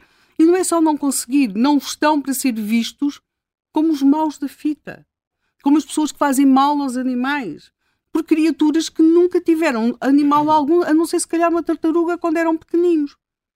Portanto, Acho que há aqui uma pulsão totalitária nestes movimentos. Acho que há muitas pessoas que estão certamente muito bem intencionadas, mas, eh, quer dizer, eh, não, não, não, essas intenções não se traduzem em nada de útil. E acho também que estamos aqui diante do sinal de uma sociedade que não não respeitando os direitos humanos, nomeadamente dos velhos, mas não apenas dos velhos, procura relações muito reconfortantes em seres que nunca os, que nunca os confrontam. Porque as pessoas olham para os cães. Eu tenho cães, não é? e, acham que eles estão a dizer aquilo que eles, acham, que eles querem ouvir, que lhes parece, que lhes é confortável. Portanto, uh, eu vejo isto, é aquelas coisas, não é? Tem muito a ver com, com, com os declínios das sociedades. Isto, tudo isto já se viu antes e não acabou bem. Helena Matos, uh, calculo que tenhas contribuído para não pararem os telefonemas de ouvintes para querer participar. Eles são bem-vindos, uh, só que uh, antes de os ouvir convidámos também Cristóvão Norte, e é importante ouvi-lo porque ele foi um dos autores da lei de 2014, na altura deputado do PSD. Cristóvão Norte, bom dia. Muito bom dia. Admite que algumas das normas da lei sejam inconstitucionais e que tenham levado ao problema que estamos a assistir neste momento? Permita-me, em primeiro lugar, enquadrar a questão, porque de facto eu verifico que há muita gente que não conhece em detalhe a matéria hum. e, por via disso, toma posições que não são as mais rigorosas do ponto de vista jurídico. Há duas questões que estão em cima da mesa. Um tem a ver com a precisão das normas incriminadoras, porque elas têm que ser claras, densificadas, têm que ser rigorosas. E essas têm expressão em dois conceitos que os juízes do Tribunal Constitucional entendem que devem ser melhor precisados. Um é o conceito de animal de companhia, Sim. um animal detido ou destinado a ser detido para seu entretenimento e companhia, e outra é o conceito de maus tratos. Há juízes no Tribunal Constitucional que entendem que não é preciso aprofundar as normas, mas também há juízes que entendem no Tribunal Constitucional que é preciso densificar a norma, porque estamos a tratar de direito penal e no caso do direito penal tem que haver clareza, densificação e rigor nos conceitos a utilizar. Sendo que o conceito de animal de companhia é um conceito importado do, de legislação internacional a que Portugal está vinculado desde 1987, a Convenção Europeia dos Animais de Companhia. Depois temos a questão do bem jurídico protegido. Sim. O que é que é isto? É que toda a incriminação de um comportamento constitui uma restrição de direitos fundamentais e, por isso, carece de fundamento constitucional, qualquer tem que haver, portanto, para poder ser uh, constitucional, uma obrigação a cargo do Estado um interesse constitucionalmente protegido. Repare o seguinte: há quem diga que se deve ter uma avaliação meramente textual da Constituição. Esse entendimento parece ser maioritário e é esse entendimento que vai conduzir à declaração de inconstitucionalidade.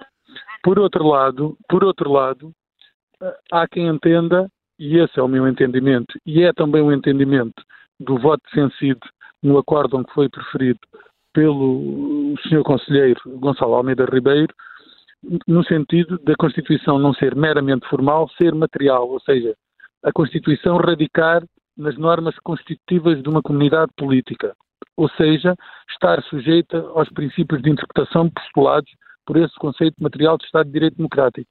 O corolário disto é dizer que os princípios de interpretação permitem à Constituição respirar. Nós já temos no Código Civil um terço géneros, ou seja, temos no Código Civil a diferença entre animal e objeto, que era uma diferença que em 2014 não existia. E, portanto, todo este complexo de normas, que vai desde o tratamento no Código Penal ao Código Civil, ao complexo de normas, permite que a Constituição não seja um catálogo fechado, imutável, apenas conjunturalmente, e através do princípio da dignidade da pessoa humana se possa ampliar esse acervo de princípios fundamentais. Mas essa é a minha opinião, e a minha opinião, para o efeito, pouco interessa. O que interessa aqui é resolver o problema e garantir que não se fica com uma cratera aberta no, no, na, na, proteção dos animais de companhia em Portugal. E como é que se pode resolver então esse problema, Cristóvão? Portanto, esse problema pode-se resolver de uma de duas maneiras. A primeira maneira que resolve o problema definitivamente é inscrever, como por exemplo na, na Constituição Alemã, o, o bem-estar animal seja como uma obrigação do Estado, eh, seja a título individual no âmbito do ambiente ou em qualquer outra norma que se entenda. Isso resolve o problema porque isso dá fundamento constitucional para se legislar penalmente a respeito desta matéria. Nesse interim, enquanto não houver decisão do Tribunal Constitucional com força obrigatória geral a declarar inconstitucionalidade, e eu admito que isso demore pelo menos mais seis meses, o legislador ordinário uh, tem uh, seguramente a possibilidade de preencher melhor esta indeterminação dos, dos conceitos que alguns juízes entendem que não estão suficientemente uh, consolidados, hum. de modo a oferecer segurança e certeza jurídica a todos os destinatários. Deixe-me deixe fazer uma pergunta, desculpa lá. Uh, uh, referiu essa interpretação do Gonçalo Almeida Ribeiro, do juiz do Tribunal Constitucional, mas eu julgo que mesmo assim ele considerava que a lei como estava não, não era suficiente, parece-me, parece ou estou errado? Não, está certíssimo. A questão é que ele considera que não era suficiente exatamente por causa dos conceitos indeterminados. O conselheiro Gonçalo Almeida Ribeiro entende que há fundamento constitucional e, portanto, que se pode fazer uma restrição dos direitos fundamentais. Ou seja, ele entende que pode haver lei penal, entende é que esta lei que está em vigor não tem conceitos suficientemente determinados para oferecer essa certeza e segurança jurídica, o rigor que é essencial no âmbito do direito penal. Obrigado. Uh, também era a ideia que eu tinha, tinha, mas eu não sou jurista e, portanto, fico sempre um pouco atrapalhado nestas alturas. E, portanto, Cristóvão Norte, até lá, até uma decisão definitiva do Tribunal Constitucional, entende que uh, a Assembleia da República consegue ir resolvendo o problema? Eu creio que já há projetos na Assembleia da República hum. a este respeito. Esses projetos podem ser trabalhados em sede de especialidade e procurar consolidar melhor os conceitos. Depois não sei se vai ser ou não suficiente para o Tribunal Constitucional uh, alterar a sua posição. O que Mas significa que, no limite, uh, a melhor solução seria uma revisão constitucional, incluindo. A, a revisão constitucional resolve definitivamente o problema, porque a partir daí há um interesse constitucionalmente protegido e, por via disso, afastam-se todas as reservas, todas as dúvidas a respeito da constitucionalidade da matéria. Mas a, a proposta do PSD deixou de incluir uh, esse ponto. Uh, pensa que é uma questão uh, Sabe porquê? Também é do PS. Eu, eu, eu, o que posso dizer foi que uh, quando tive conhecimento das vicissitudes pelo que a lei passava e se aproximava esta questão da declaração de inconstitucionalidade, eu fiz menção, junto das mais altas esferas do partido, que era uh, importante ter esta questão em consideração. Isso foi já depois de ter sido apresentada esta proposta do PSD. Mas dir-lhe o seguinte, não falando aqui em nome do PSD, porque não tenho essa obrigação nem esse direito. O facto é que esta lei, tal como a lei uh, da alteração do Código Civil, são leis em que o PSD foi proponente.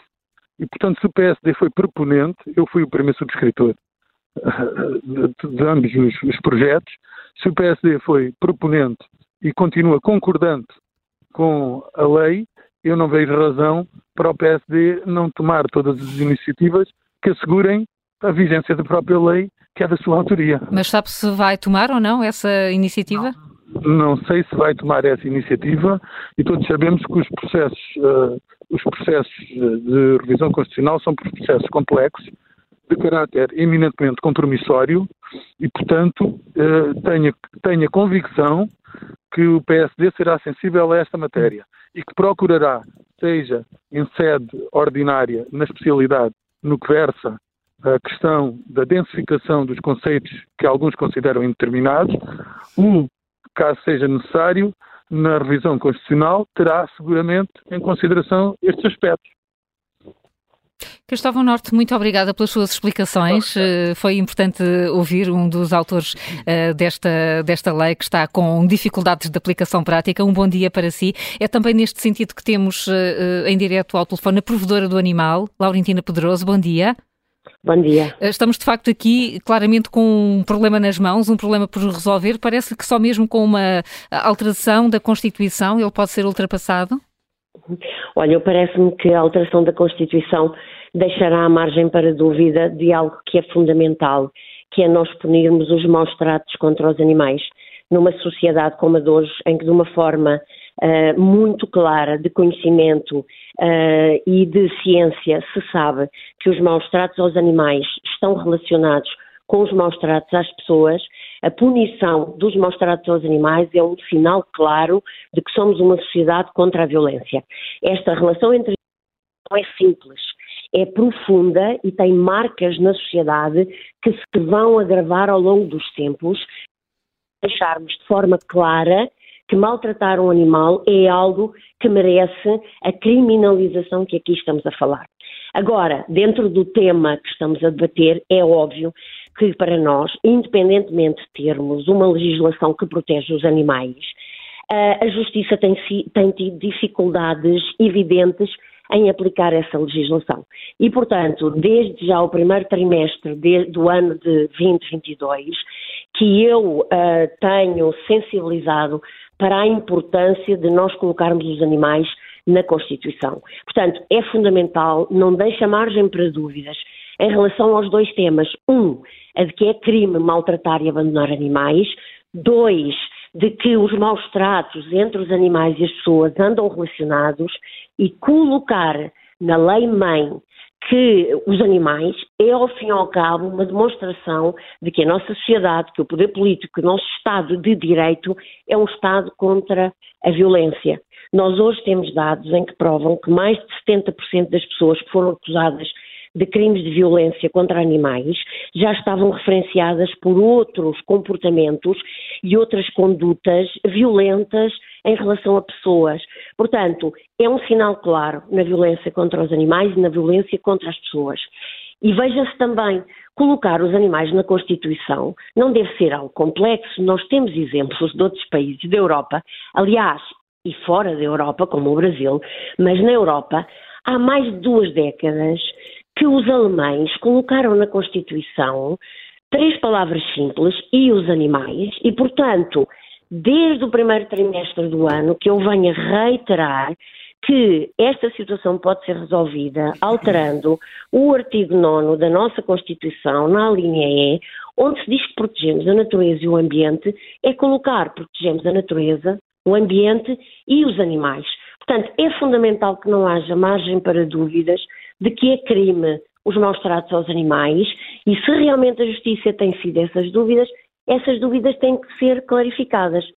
O que eu entendo é que, obviamente, um processo de revisão da Constituição, como acabamos de ouvir, é um processo que é moroso e nós não podemos deixar aqui algo em aberto que pode demorar muito tempo e que temos também de solucionar de imediato. E uma das propostas como provedora que já enviei ao Governo e mesmo à Assembleia da República uh, no, na, no, mês de agosto, depois do mês de agosto, foi de que se cria um regime de contraordenações uh, semelhantes ao que já temos, aliás, já temos, aliás, para o ambiente. Existem crimes ambientais e contraordenações ambientais num sistema semelhante àquele que se fez para as multas do trânsito. Era muito complicado há muitos anos aplicar-se essa situação, várias entidades envolvidas, processos morosos em tribunal, quando chegavam em tribunal já estavam prescritos. Nós podemos criar uma autoridade que concentre estes processos e que de alguma forma possa fazer a sua instauração relativamente aos maus tratos animais, a sua instrução e a sua decisão. Portanto, nós já temos exemplos no nosso país de mecanismos contraordenacionais que o Estado já tem, já tem em vigor, nomeadamente no ambiente e nomeadamente na situação uh, de trânsito, em que aplica-se logo uma mão dura a quem comete estas situações. Portanto, haver um regime de contraordenações poderia ser um processo muito ágil para demonstrar claramente à sociedade e a quem comete estas situações de que nós não compactuamos com tudo isto. Portanto, em numas linhas gerais, a minha, a minha proposta vai nesse sentido, a alteração da Constituição. Portanto, é uma obrigação que nós temos para com as futuras gerações, para com a geração atual, já, e para com as futuras, porque a revisão da Constituição não se faz a todos os dias, não é verdade? E, portanto, agora que estamos a debater este assunto, é fundamental que a Assembleia da República avance com estas propostas. Aliás, eu estava a ouvir o, o Sr. Deputado Jorge Norte, que saberá e se lembrará com certeza que em 2014, eh, quando eu era bastonária da Ordem dos Médicos Veterinários, enviamos à Assembleia da República um estudo comparado de direito penal e direito civil, foi muito motivador e muito sensibilizador para as propostas que os senhores deputados vieram depois a adotar na criminalização destes, destes uh, maus tratos. Portanto, vamos continuar a ser pioneiros neste assunto, no sentido de não termos receio, porque pioneiros em termos de colocar os animais na Constituição não seremos. Como eu referi, a Alemanha colocou há, 20, há, mais de 20 anos atrás, a Itália foi o país que mais recentemente colocou os, os animais na Constituição. Hum. Eh, Por vezes teriam... Tenho uma dúvida daqui, Helena Matos. Eu tenho grandes reservas a, a esta inclusão na Constituição, sobretudo certo. nos termos em que o disse. Por exemplo, na ilha, na ilha Berlenga, Uh, esta questão da defesa dos animais, como é que nós resolvíamos, por exemplo, ou como é que quem é que se criminalizava? Imagino que tem uma ação de extermínio de coelhos, rato preto e gaivotas para preservar algumas das aves marinhas raras que levaram à criação da reserva. A reserva existe para também uh, para preservar algumas das aves marinhas cuja nidificação é muito comprometida, sobretudo pelo rato preto, pelo coelho e também pelas gaivotas. Ora, uhum. uh, se nós vamos tratar, porque não é a mesma coisa dizer defender a natureza e o ambiente, porque, uh, e depois, quando temos os animais, temos um problema, é que não se pode proteger, ou não se deve proteger, os animais genericamente, na medida em que, por exemplo, neste caso, como é que se resolvia? Na Berlenga. Matam-se matam ou não se matam os ratos pretos para salvar a cagarra? Vamos ver uma coisa, o que está a falar aqui também, e muito bem, e muito bem, dos ecossistemas e da biodiversidade, sim, sim. não é verdade? Sim, sim. Pronto, estas situações, de alguma forma, na proteção da natureza também já se vêem contempladas na própria Constituição, não é verdade? Agora, o que é preciso, o que é preciso aqui, sim, na proteção da natureza, do ambiente, e da, da, da fauna e da flora, nesse, sim, nesse sim. caso. Mas, mas vejam o seguinte: um que, concordando totalmente com a sua dúvida, que é pertinente, que é real, como é que estas situações se resolvem?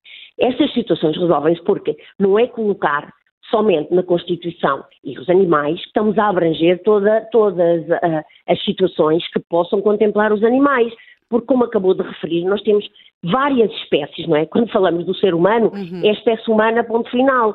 Muito bem, quando falamos de animais, temos muitas espécies de uma diversidade muito grande, em que acabamos de tocar em animais silvestres, animais selvagens, animais, animais de produção, não é verdade? Uhum. Por isso, o colocar na Constituição é um, um princípio, é uma afirmação de princípio e é uma situação de base. Porque, como dizem muito bem, as situações específicas que dizem respeito às várias espécies dos animais depois ser contempladas em legislação própria, não é?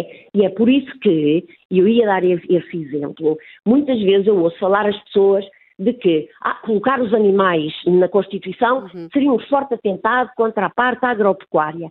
E eu fico um bocadinho perplexa com tudo isto, quando estamos a falar de um Estado alemão, que é um dos Estados mais quando estamos a falar dos próprios italianos, que são fortíssimos na agropecuária e que colocar os animais na sua Constituição, é óbvio que o espírito inerente é de não deixar margem para dúvidas que um Estado de Direito é um Estado que protege os animais. O fundamental da mensagem da Constituição é esta: nós somos um Estado de Direito que protege os animais. Depois, a segunda mensagem que eu lhe disse: as violências estão relacionadas. As pessoas que fazem mal aos animais eu percebo, fazem por, às pessoas. Por, por acaso, é isso, isso é, isso é apenas. Isso, isso, infelizmente, é apenas uma parte da verdade, porque, como sabemos, houve muitas pessoas que fizeram muito mal aos, às pessoas e, e adoravam animais. Mas há, de facto, um problema: é que se inscreve na Constituição a segunda parte da legislação, como nós sabemos, tem muita dificuldade em passar. Porque eu realmente, se estiver na Constituição, não consigo perceber como é que vou conseguir explicar a alguém que vou ter de matar, porque o termo é mesmo este, vou ter de matar os ratos pretos, as gaivotas e os coelhos para salvar as cagarras na, nas berlengas. E, de facto, as pessoas podem se amparar no texto legal. Vai dizer-me que o bom senso não o permite. Mas, de qualquer forma, pois, como há uma grande falta... Não mas, como sabe, há uma grande falta de bom senso nesta área e, portanto, é não é possível...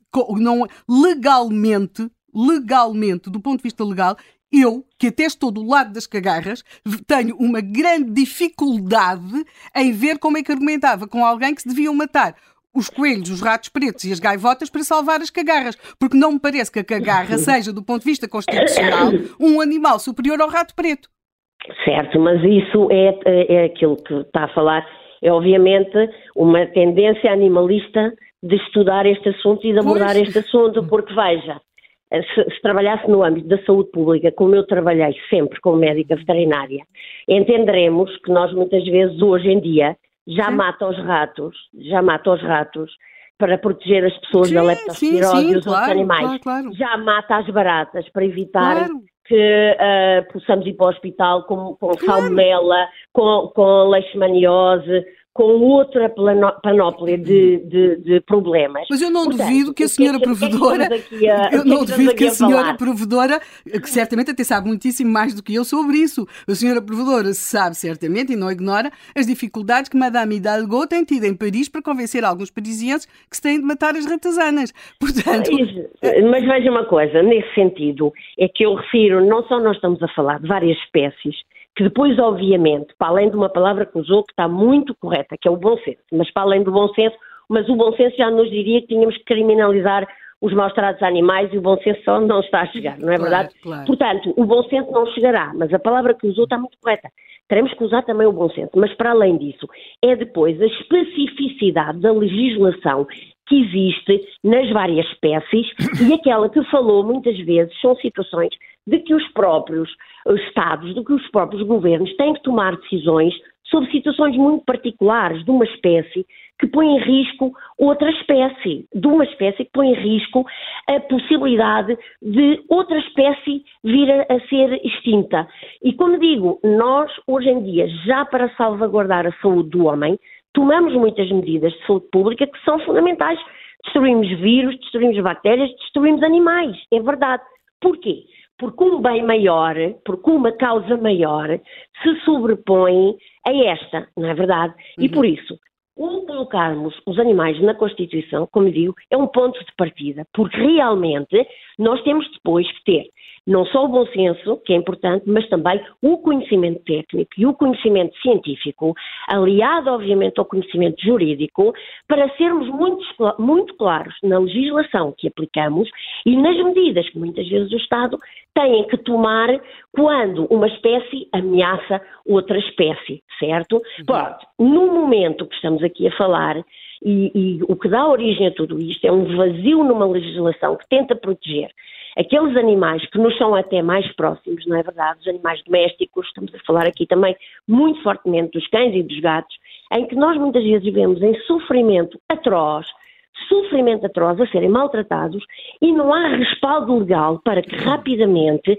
esses animais sejam apreendidos aos donos, porque, porque a dificuldade de apreensão dos animais é grande e isso tudo tem que ser clarificado. É rápida apreensão dos animais, forte mão pesada de coimas em termos de contraordenações, uma entidade administrativa que pode ser criada para esse intuito, ou que pode já existir, pode ser o próprio ICNF, a própria DGAV, que faça realmente esta estrutura deste processo contraordenacional, de que coloque no agressor ao animal o ônus da causa. Isto é, ele é que vai ter que procurar, ele ou ela, não é? No sentido lato, é que vai ter que procurar a sua defesa em como não maltratou os animais. E hoje em dia, como nós temos o nosso sistema estruturado, provar um crime, seja ele qual for, natureza humana ou natureza animal, é complexo. A prova que se tem que reunir todos os atores e intervenientes, todo o processo moroso em tribunal. Portanto, nós temos aqui que olhar para isto que, sim, este é um processo que vai ter que continuar a decorrer nos tribunais, mas de uma forma clara. E já nos explicou como. na Constituição. Uhum. E depois vai ter que ser imediato, de alguma forma, a que as pessoas que maltratam animais rapidamente possam ficar sem eles, com a apreensão pela autoridade, e que essas pessoas sintam mão pesada, desmotivadora da ação que estão a, a cometer. E, portanto, uh, estes dois sistemas, a revisão da Constituição acho que é fundamental e acho, que, e acho que um sistema de contraordenações a ser criado de forma imediata, com a experiência que já temos claro. no ambiente e no trânsito, para desmotivar estes agressores, estas pessoas violentas que perpetuam dor e sofrimento desnecessário ao, aos animais. E ficou é claríssima, ficou claríssima a posição da provedora do animal, Laurentina Pedroso. Agradeço muito uh, ter estado connosco nesta discussão da Contracorrente. Um bom dia para si. Uh, vamos abrir uh, espaço para os nossos ouvintes nas redes. João Miguel, como é que está a discussão também por cagarras e ratos pretos? Maritariamente entram dos animais chamados domésticos. Sim. Lourenço de Almeida escreve que a preocupação e as imposições sobre a forma como seres humanos tratam os animais ditos de estimação é só ridícula e uma boa indicação de que há muita gente que tem a vida demasiado facilitada e nem se apercebe das verdadeiras dificuldades porque passa boa parte da humanidade. Mais incisivo, Pedro Barroso escreve este assunto é populismo e demagogia. Um ser humano abandonado e sem abrigo não tem a mesma atenção por parte dos que vi na manifestação de sábado. Lugero Mendes estabelece um paralelismo. A sociedade portuguesa anda com as prioridades trocadas. Em França, milhares de pessoas manifestaram-se ou manifestam-se contra a subida da idade de reforma. Em Portugal, fazem-se manifestações a defender os interesses dos animais. Bem, continuem, escreve Ludgero. Pode ser que nos ponham a trabalhar até aos 70 ou 75 anos e os animais à espera em locais dourados. Maria Clotilde Osório escreve que os, os maus tratos, seja a quem quer que seja, é um indício de falta de educação. Esta ouvinte deixa algumas perguntas. O que se consideram maus tratos ou bons tratos? Vestir um cão é tratar bem? E pôr-lhe sapatinhos e transportá-lo na carteira e não deixar sair o animal de casa e correr no jardim e não poder conviver com outros animais. Vítor Vaz, mais desconfiado, esta coisa dos animais é uma negociata incrível. Já a Teresa Castilho está a trabalhar, a ouvir-nos e aproveitou para nos enviar um e-mail que deixa uma ideia-chave. Que petulância, escreve Teresa de Castilho, pensar que os homens, ou, ou a petulância, os homens, uh, pensar sequer que os homens podem tratar mal indignamente os outros animais. Vamos eh, chamar a Maria Lucília Pereira, que está no Porto, eh, está reformada. Muito bom dia, Maria Lucília. Bem-vinda. Vou-lhe pedir já, olhando para o relógio, que seja breve na intervenção, mas queremos muito ouvi-la. Bom Agora... dia. Sim. Eu já tenho muita idade.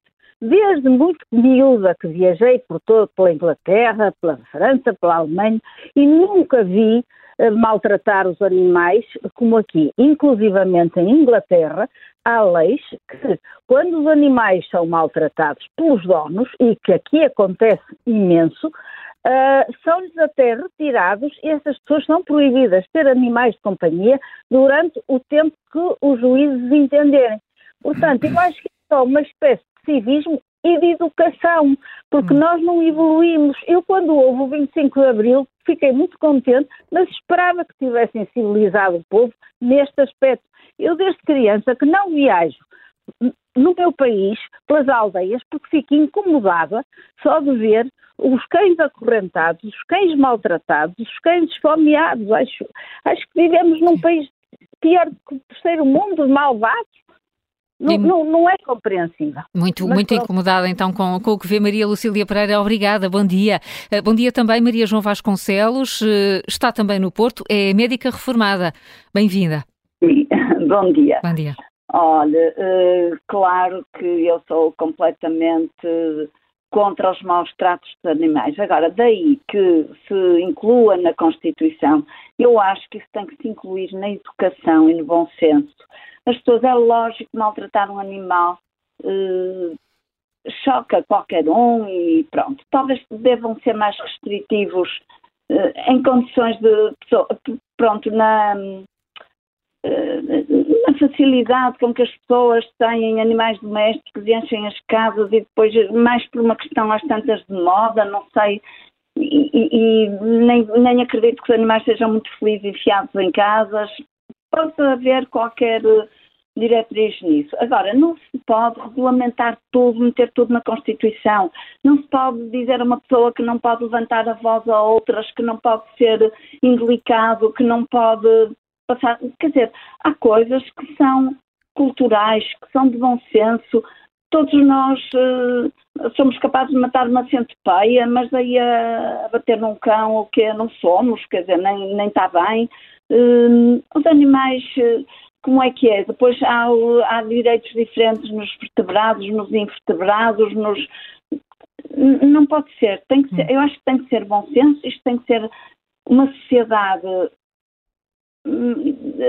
primeiro de tudo, para, para proteger os seres humanos mais frágeis, mais vulneráveis, e isso não, não implica de forma nenhuma que, que, que a sociedade seja permissiva em relação eh, a assistir a maus tratos a animais ou a falta de cuidado, ou até que alguém que tenha animais eh, que se perceba que são cães maltratados ou o quê, que não seja impedido a ter animais. Acho isso justíssimo, porque se quem os tem deve tratá-los bem. Agora, daí incluir isso na Constituição, há tanta coisa, tanta especificidade, é, é, é complicar. Já há coisas demais hum. Que, que, se tem dúvidas como é que deviam ser tratadas. Maria João Vasconcelos colocou aqui essa, essa questão, uh, os maus tratos nos animais não devem estar na Constituição, o bom senso é aquilo que uh, impera. Muito obrigada uh, pelo, pelo, seu telefonema e, e pelo, pela mensagem que é ótima para colocar ao Fábio Abad Santos, que é médico veterinário e que convidámos para participar também no Contracorrente. Bom dia, Fábio Abad Santos. Em que fase de discussão é que estamos realmente? Ainda estamos a tentar definir o que são animais de estimação e o que são maus tratos, ou, ou já estamos noutra fase? Olá, muito bom dia, estou-me a conseguir ouvir bem? Estamos, perfeitamente. Ok. Em primeiro lugar, obviamente, agradecer aqui ao Dr. José Manuel Fernandes por organizar estes debates tão pertinentes e, e, não posso deixar de passar também por agradecer à doutora Helena Matos, sempre pelas palavras tão sábias e sensatas, e dizer que, de facto, eu fui uma das pessoas que esteve envolvida diretamente na erradicação do coelho da Berlenga, e, portanto, para mim foi, foi muito importante sim, ver sim. que o processo das pessoas.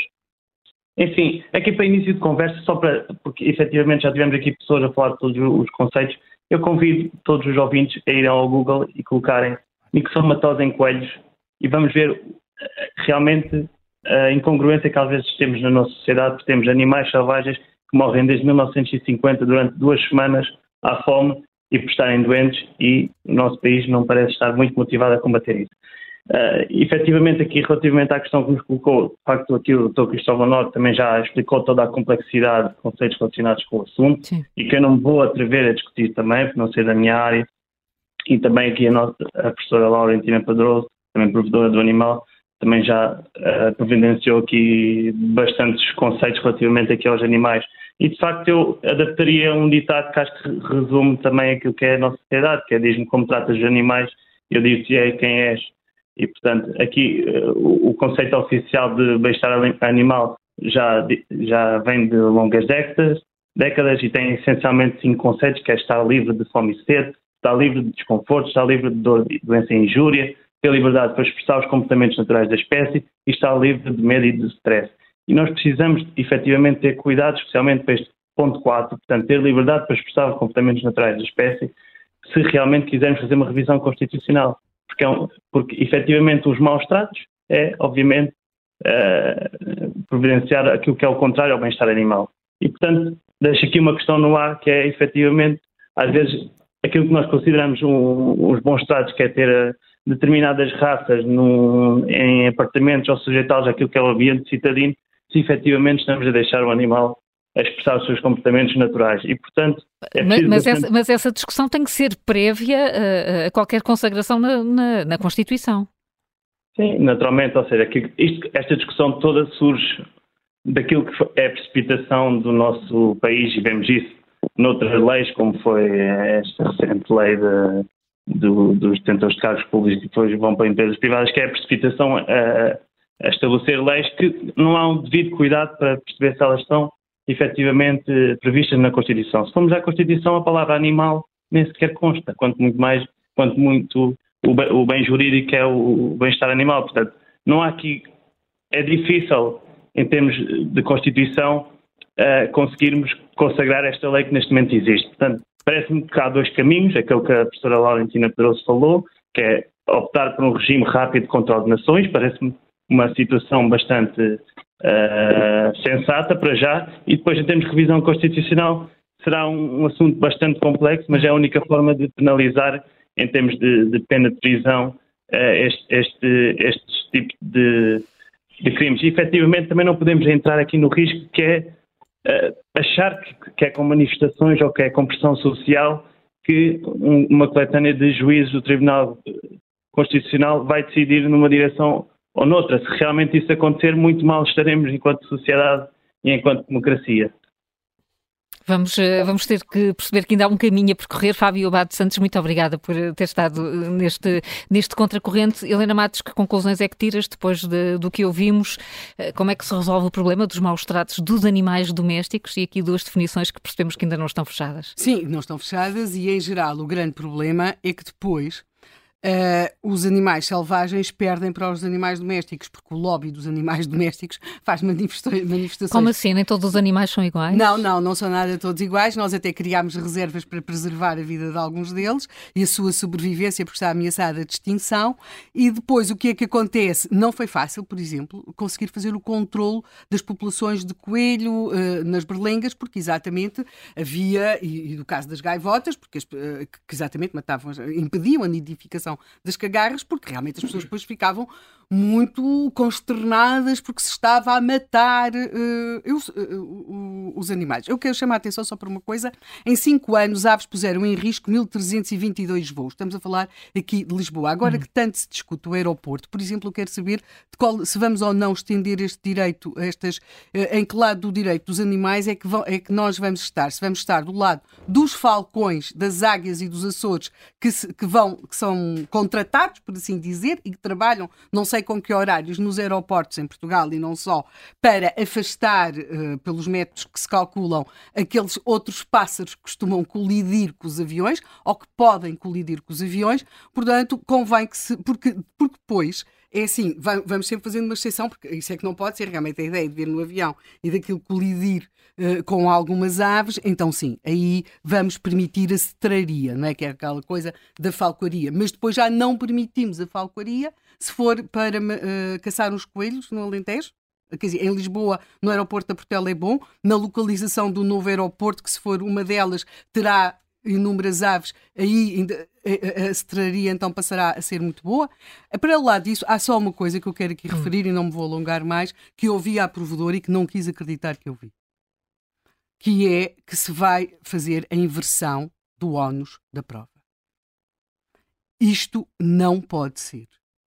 A inversão do ónus da prova, ou seja, no nosso direito baseia-se numa coisa. Nós vamos a tribunal e quem nos acusa tem de provar aquilo de que nós estamos a ser acusados. Não somos nós que temos de provar que não cometemos aquele crime. Já temos algumas situações de inversão de ónus da prova e bem complicadas são. Desculpem, isto não pode estar a acontecer. Nós estamos em 2023, falar de inversão do ónus da prova é uma subversão completa do direito. Quer dizer, é, é, é um, é um retrocesso civilizacional para a espécie humana. Quer dizer, para os animais não é, porque como eles não podem ir a tribunal, desse, ao menos disso estarão salvos. Portanto, eh, eu não posso acreditar que nós estejamos neste momento a, a equacionar sequer que, que, se peça a inversão do ónus da prova para as pessoas que venham a ser acusadas de crimes contra os animais. Isto dá perfeitamente conta da, do, do ponto em que estamos e que é muito a discutir a condição humana. Há aqui um pensamento totalitário subjacente a tudo isto que é extraordinariamente perigoso. A mim sempre me tem parecido que hum, uh, às vezes o amor em excesso é uma forma de ódio a qualquer coisa. Isso aplica-se. Aplicava-se muito. Eu fiz alguns artigos sobre violência doméstica e havia sempre aquela coisa daquelas pessoas que matavam outras e depois diziam que tinha sido por causa dos ciúmes, que amavam muito, não é? Pois, o amor em excesso é uma forma de ódio. Eu acho que talvez seja isso que nós tenhamos neste momento em cima da mesa. José Manuel. Mais esclarecido depois de tudo o que ouvimos? Não, não, não, estou esclarecido. Não estou esclarecido porque acho que há aqui algumas questões que são, que são relevantes. Houve aqui algumas coisas que eu acho que ajudaram a esclarecer isso. Eh, eu tenho bastante consideração pelo juiz Gonçalo Almeida Ribeiro, portanto até quis perceber melhor qual era a posição dele. Eh, ele é uma, eu sei que ele não é uma pessoa que acha que, que acha que os juízes devam, devem ser ativistas, ele é um bocadinho contra essa escola e, portanto, não creio que, enfim, com a construção que temos, que ele pense que tudo seja margem para, para interpretação e que devam ser os juízes a, a, fazer isso. A hipótese, por isso, de ir por uma, como se diz, por uma densificação do, do, da, lei, parece-me provavelmente um, um melhor caminho, e eu até, porque eu tenho mesmo medo das questões mexer muito na Constituição. E vou, e vou explicar porquê. Aqueles problemas que a Helena aqui colocou, que são problemas de, de opção, uhum. vamos uh, matar esta espécie para salvar a outra, vamos, por exemplo, estava-se a falar aqui de uh, matar o, o, portanto, espécies para salvar outras espécies de animais. Mas pode haver situações em que o problema são uh, ambientes naturais, plantas, uhum. que não têm a mesma densidade jurídica, digamos assim. Uh, e por isso eu interrogo-me até que ponto é que aquilo que já está na Constituição, que é o respeito, pelo, o respeito, o dever de defender a natureza e o ambiente, não inclui aqui os animais. Porque é que não inclui em boa parte porque nós estamos a abordar uma categoria de animais, que são os animais de estimação, de que as pessoas estão efetivamente mais próximas. Mas, eh, e portanto, eh, quando vamos por aí adiante, encontramos um mundo diferente. Eh, e um mundo que é realmente diferente, não é? Quer dizer, como eu vivo no campo, não é? E como vivo no campo, vejo, já vi os meus cães a caçar. não é a caçar nada de especial, é umas doninhas, doninhas não, perdão, umas, umas topeiras. Umas topeiras, se se apanharem um ratinho também vão lá. Os gatos, eu também tenho gatos, os gatos de vez em quando têm lá uns presentes, não é? No sítio onde eles vivem, que não são só. Uh, não são ratos, só gafanhotos. Não são só gafanhotos, às vezes são também pássaros. Portanto, isso faz parte da natureza deles. Uh, eles são predadores. Eles são predadores. Uh, eu também tenho galinhas. De vez em quando as galinhas estão num grande alvoroço. E é porquê? Porque felizmente voltou a haver águias na Serra de Sintra. E de vez em quando andam lá umas águias a passar por cima e elas ficam assustadas. Portanto, isto esta dinâmica em que predador, o predador faz muita falta no, no, no, no, sistema, porque no momento em que desaparece o predador, o sistema desequilibra. Uh, às vezes é muito difícil encontrar, quer dizer, quando o homem se põe aqui a intervir e dizer, olha, por exemplo, agora há uma, uma praga de javalis. Há uma, há uma discussão aí, o que é que se faz com a praga de javalis? Caça-se? Uh, Introduzem-se os predadores? Quer dizer, uh, na zona onde vivo, os javalis estão lá uma praga. Há reuniões, enfim, por, todo, por todo dentro de javalis. Introduzir o predador de javali, que é o lobo, é assim um bocadinho complicado, não é? Uh, é capaz é um de não ser mais sensível. senhora Ursula von der Leyen, é capaz de não ser um bocadinho mais sensível. lobos até que os lobos comeram o seu pônei. E agora está muito assustada com a legislação de proteção ao lobo. Eu acho que nós temos aqui Portanto, no síndrome quer dizer, é, Nós temos de ter aqui algum, algum, cuidado, sobretudo porque uma coisa é fazer uma lei que se corrige a qualquer momento, outra coisa é, é mexer na Constituição. Portanto, se há caminhos para resolver este problema por via da lei e do melhoramento da lei... Aparentemente rápidos? Aparentemente até mais rápidos, eu iria por aí.